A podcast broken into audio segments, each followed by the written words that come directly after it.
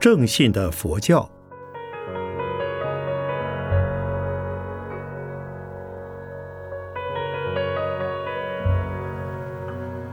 圣严法师著。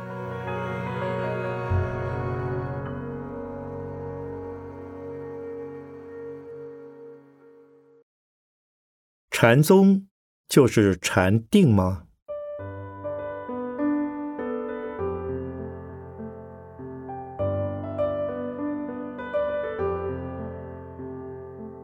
不，禅宗和禅定是有分别的。因为禅宗固然主张参禅习定，凡是禅定，却未必就是佛教的禅宗。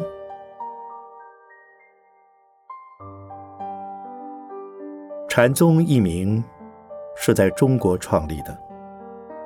当佛陀的时代，并没有禅宗一名，而只有禅的功夫和禅的内容。佛教的解脱道的修持法，是以戒为起步，以定为重心，以慧为目的。戒定慧称为三无漏学。三者缺一不可，三者相互关联、相互助长，成一螺旋形的状态。由戒生定，由定发慧，由慧起修，直向解脱之道上升。其中的定，就是禅定。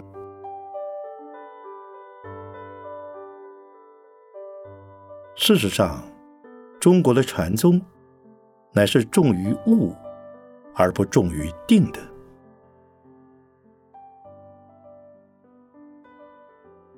同时，定的种类也有很多，有佛教的出世定，称为灭尽定；有外道凡夫乃至畜类的世间定，那就是通常所称的。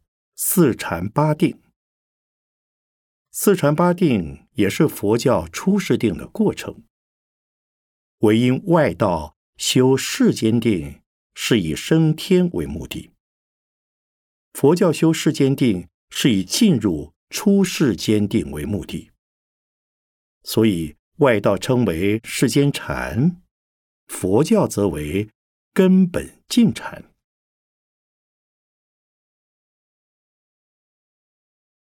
在佛教的禅定中，也分有小圣禅与大圣禅。小圣禅是以解脱生死为目的，大圣禅是以艺术化的生活为目的。比如中国的禅宗，以为担柴挑水都是禅，吃饭睡觉也是定，是重于精神的宁静不动。而不执着肉体的枯坐受集。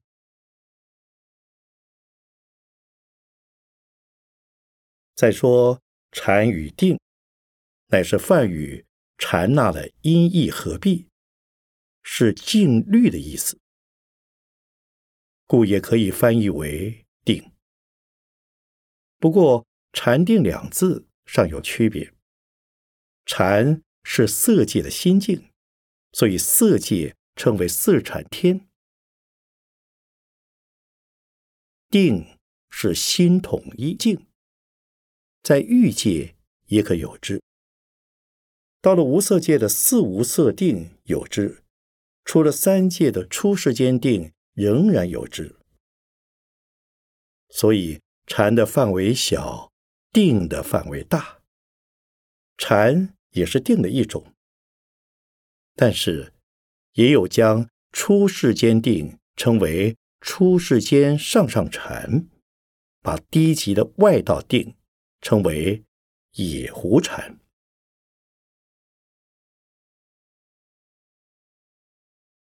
定的名称，在梵语中，除了三昧，尚有七名：三摩地、三摩波底、三摩萨多、陀那也那、奢摩他、宪法乐住、直多一家阿杰罗多等等。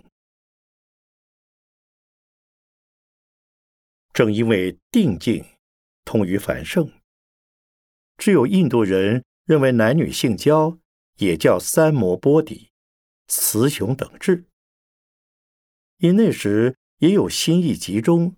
淫乐变身，类似定心的现象。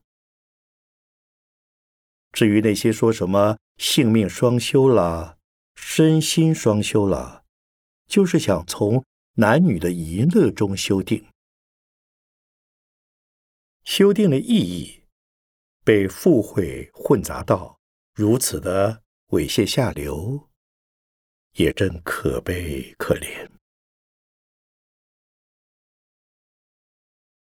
但是，这也告诉了我们，印度对于定的意义是看得非常广泛的。这与中国禅宗的本旨何止相去天云？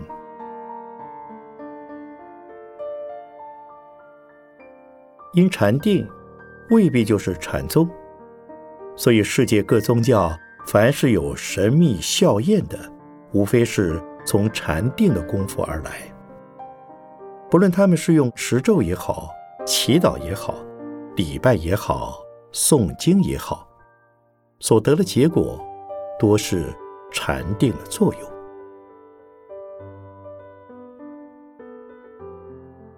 所以，凡夫乃至畜类如狐，只要用着了心止一境的定功，便会产生或大或小的。神秘笑靥，神通，但那并非是佛教的禅宗。佛教的禅宗倒是反而不主张神通的。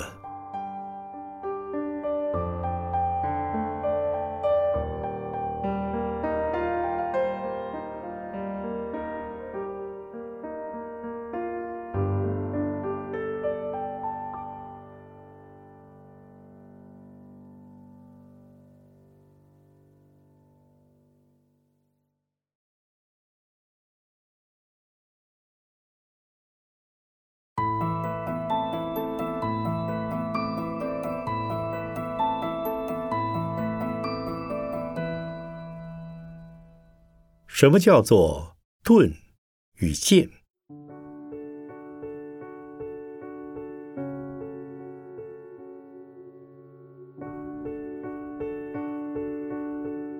钝剑的问题，许多人都会误解，总以为钝教的法门与剑教的法门是截然不同的两种修行法。许多贪图便宜的人，也都偏爱。顿教，而妄指剑教。大家都知道，禅宗是主张顿悟的，是主张不立文字，直指心源的，是主张前念迷是众生，后念悟即是佛的。除了禅宗之外，没有一个宗派能像如此直截了当而开门见山的了。所以，禅宗的许多人往往要批评学剑教的人是肢解宗徒。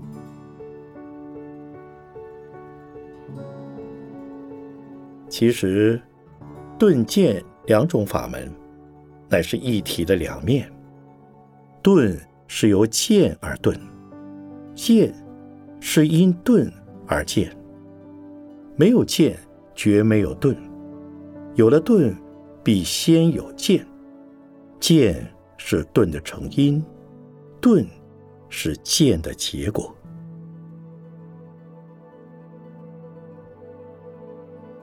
这个问题，我在一九五八年就已有了这样的见解。所谓顿悟，乃是最后一念的点破，或最后一缘的成熟。再如一个孵了二十来天的鸡蛋，如因小鸡无力睁开蛋壳，经母鸡轻轻用嘴一啄，小鸡便会脱然而生，并且生气盎然。但这母鸡的一啄，也是最后一元的铸成。同样的，我们学佛，因为往昔生中的根基深厚，所以生到现世，只要偶受一个禅门所说的机锋，便可一念点破，而顿超悟入凡上的圣域。那么，所谓顿悟，也没有什么神秘可言了。因此。若从佛的果位上看众生，一切众生皆有如来智慧德相，皆有成佛的可能，所以佛是众生等同于佛，这是顿教。若从众生位上看佛，众生虽可成佛，众生成佛必须经五十二个阶位的长期修行。才能到达佛位，这就是见教。到了渐修的圆满，佛的果位亦必顿然显现。菩提树下成等正觉。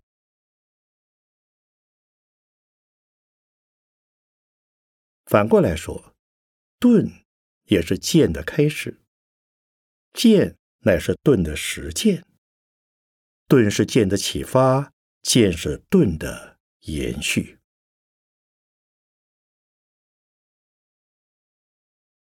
因为中国禅宗所称的顿悟，是指顿时悟到佛的知见。《法华经》把佛的知见的正德分成两面的四阶，称为开、示、悟。入开与示的工作是由佛陀担任的，对众生做的，将众生本有的佛性之库藏打开来，指示给众生，称为开示。悟与入是由众生自己做的，众生明白了自信本来可以成佛，这就是悟。悟后如法修持，才能进入佛的知见之门。若以阶位衡量，悟佛之见是在未登初地的凡位菩萨；入佛之见是在登了初地以上的圣位菩萨。因为唯有初地以上，才能。一分一分的断无明，一分一分的正觉性。出地以前都是准备功夫。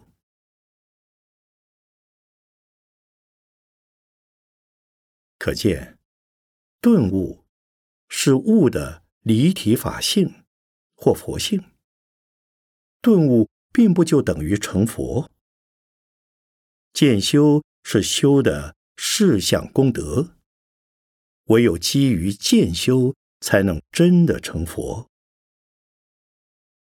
理以顿悟，事以渐修，这是顿渐问题的又一答案。禅宗的顿，就是这样的一个范型。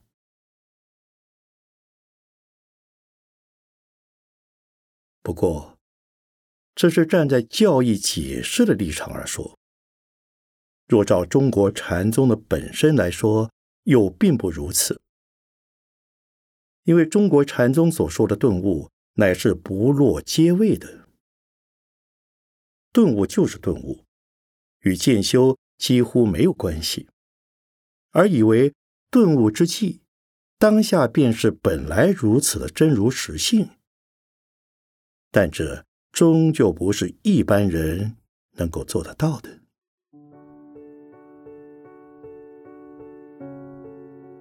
禅宗以为，在参就用功到了得力之时，虽不能即刻进入初地菩萨的圣位，但在顿悟的当时，能使第六、第七世的功用暂时停服，不落昏沉、散乱、无际的状态，为是明明了了的限量新现起，好像在乌云覆盖之下，突然烟消云散，一见万里无云的景色，虽仅极短时间的实证经验，刹那之后。又被无名烦恼的乌云把那景色遮了起来，但他却已见过一下本来如此的真如实性了。比起从未见过的人来，当然是大大的不同。这就是禅宗所讲的顿悟。唯其悟后，人得用功在修。因其虽已印到了佛心，福慧资粮、成佛的资本尚未具足。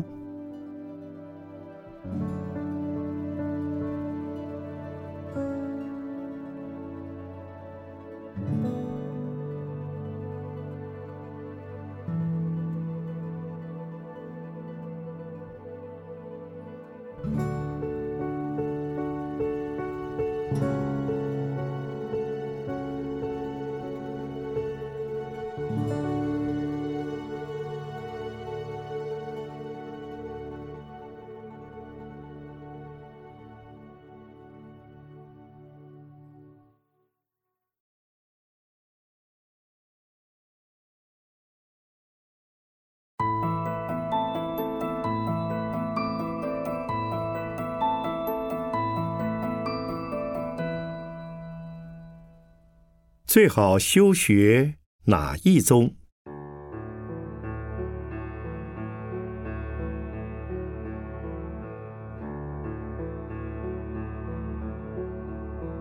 在前面已经说过，佛教的各宗各派，都是由于学佛者的根性及时代环境的不同而产生。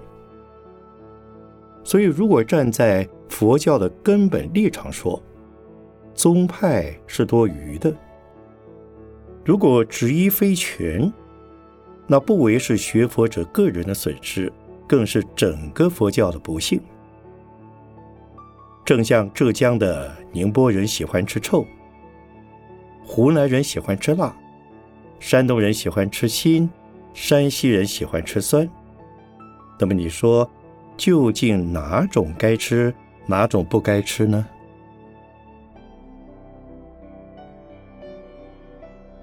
佛教的内容无所不包，虽不即是科学，但不违背科学；虽不即是哲学，但却超乎哲学；虽不即是文学，但确确有文学；虽不即是美学，但已创化了美学；虽不即是宗教，但也不缺宗教的素质。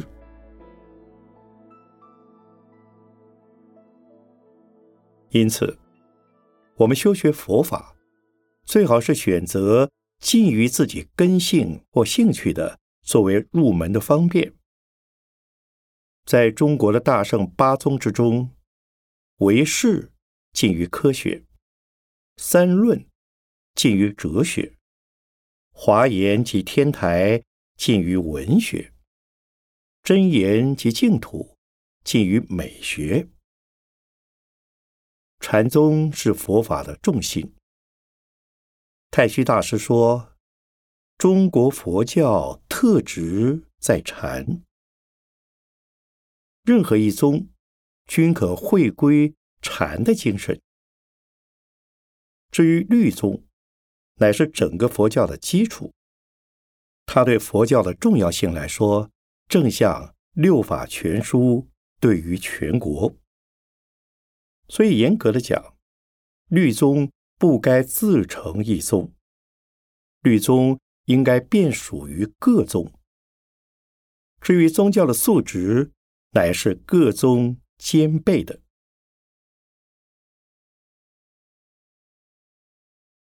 自晚唐以下的中国佛教，禅宗特盛，继而禅净合一。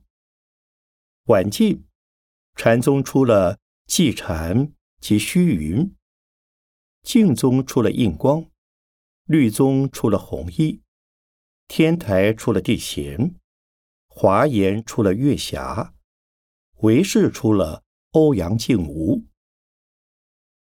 但从大致上说，在民间仍以禅净二脉的影响力较大；在学术界，则以唯识的影响力较大。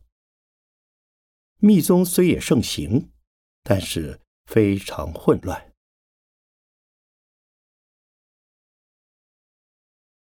最值一提的是太虚大师及其门下，他们不再拘泥于。某宗某派，而是直从佛法的根本精神上统看各宗各派，打破门户界限，还归各宗的本来地位。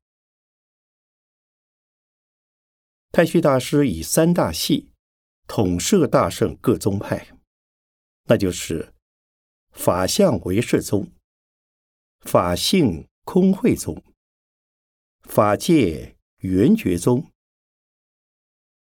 因此除了唯识及三论两宗各成一系之外，其余各宗均归法界圆觉宗所设。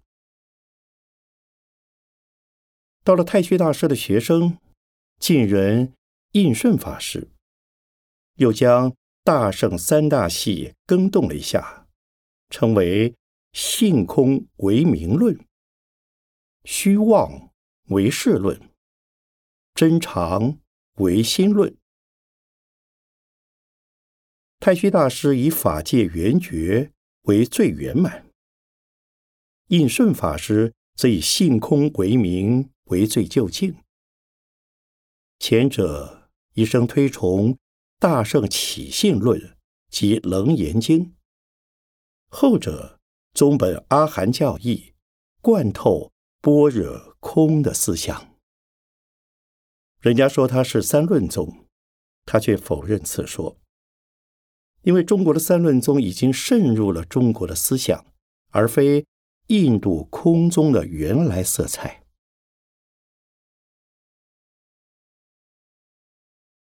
事实上，不管你叫它什么名字，或放在什么地方。玫瑰花总是一样的香。古今朱大德的左判右摄，乃是为了使人更加明白佛法的内容和研究的系统与方法。若要修学，凡是走上了路，法法皆通，涅盘成。因为佛法只有浅深偏圆之别，而没有。好坏是非之分，浅的是深的基础，深的是浅的进展，偏的是圆的部分，圆的是偏的全体。然从研究上说，必须脉络分明，所以要左判右摄。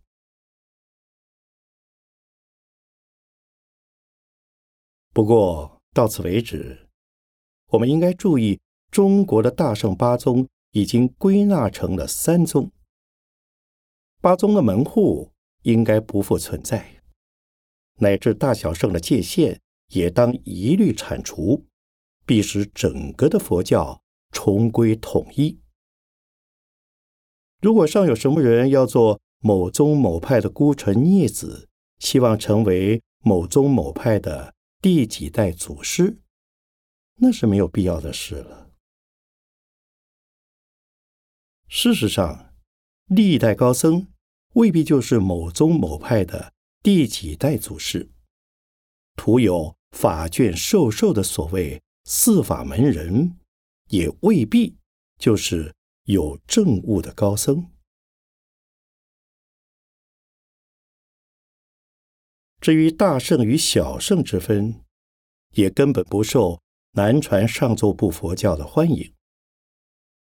中国人说他们是小圣，他们也会说大圣非佛教。这种分河饮水而彼此轻视的局面，谁说是合理的呢？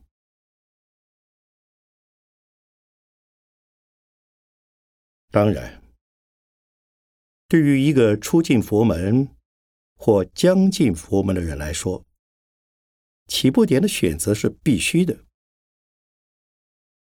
以我的看法，初出家的比丘及比丘尼，应该先学僧尼律仪，但却不必就入律宗。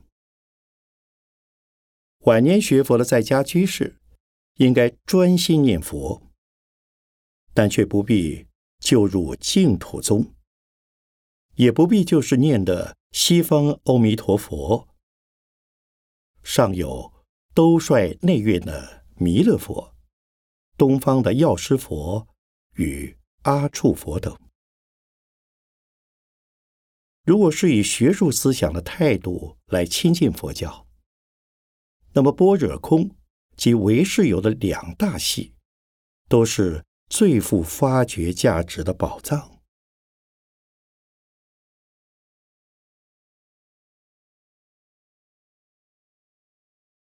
以修学的行程来说，可以分为两种：一是难行道，一是易行道。难行道是指自出发菩提心起，生生世世行菩萨道，生生世世牺牲自己而成全众生。那是靠着所发的愿力维持住一生。又一生的救世工作，这是非常艰难的行门。如果愿力不够坚强，往往会在再三再四的挫折之中退心。但是这一行门的形成，却比易行道来得快速，要比修学易行道更早达到成佛的目的。易行道。是指借着诸佛愿力所成的净土，长养各自的慧业，也就是以凡夫的身份往生佛国，在佛国的环境之中培养慧业，到了不退的程度，乃至到了圣位的境界，再入凡界行菩萨道而广度众生。所以。这是比较安全而稳当的，却是迂曲而缓慢的。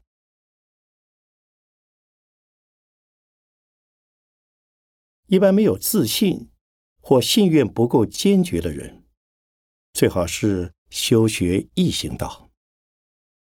异行道的宗教价值及其作用，可以说与基督教的求生天国有着异曲同工之效。虽然两者的内容不可相提并论，但其强调信的力量，则几乎一致。再说，基督教讲信望爱，佛教则强调信愿行，鼎足而三的功能。所不同的，佛教是以众生的本身为主。基督教则以上帝为主。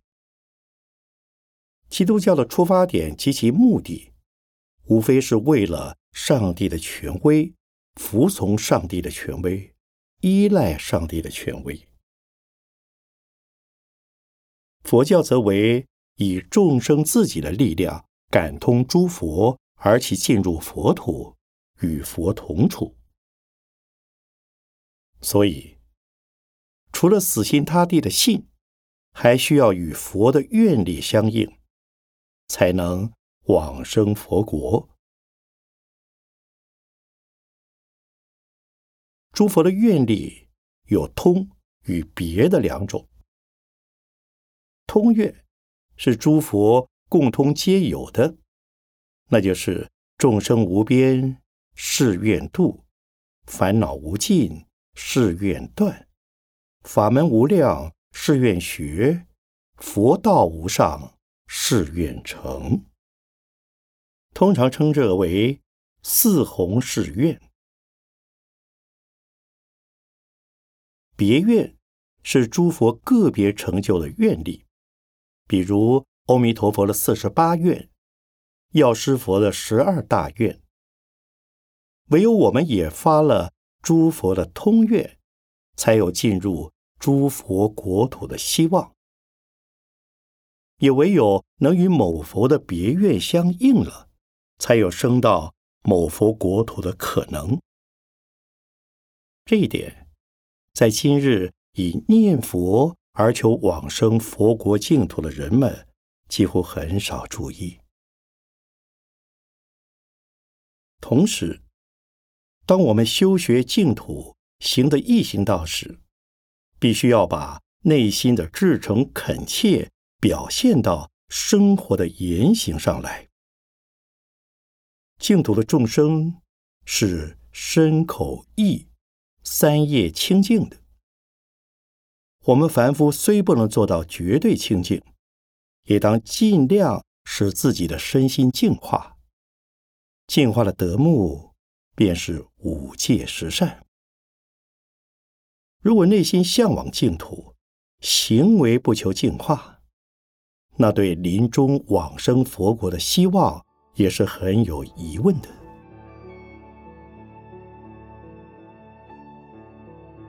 佛教的本质是崇尚智慧的，但从宗教的立场来说，与其说智慧是入佛的方法，倒不如说智慧是修学佛法的目的。固然有人是从知解。而信仰，而实践，但也有着更多人的信佛学佛，并没有经过知节的考验，但由信愿行的实践，也可以达到应达的目的。信愿行的本身，却不一定要有慧解的支持，因此，不懂教义，或者也无能接受教义的人们。同样可以信佛学佛，他们虽然不懂教义，却也同样能够得到宗教信仰的实意。比如净土的行者，虽是上中下三根兼备，虽不乏饱学之士，但从大体上说，净土行的修学，则近似这一类型。再如中国的禅宗，主张不立文字，主张言思路觉，心行处灭。他们不需要繁复的知识，因他们能从笃行之中自然见到慧光，那就叫做开悟。正因如此，禅宗也就最适合中国人不求甚解。而从实惠的口味，但这否定了肢解葛藤以后的信仰，绝不等于可笑的迷信。故在禅宗高僧的语录，无一字不是智慧的结晶。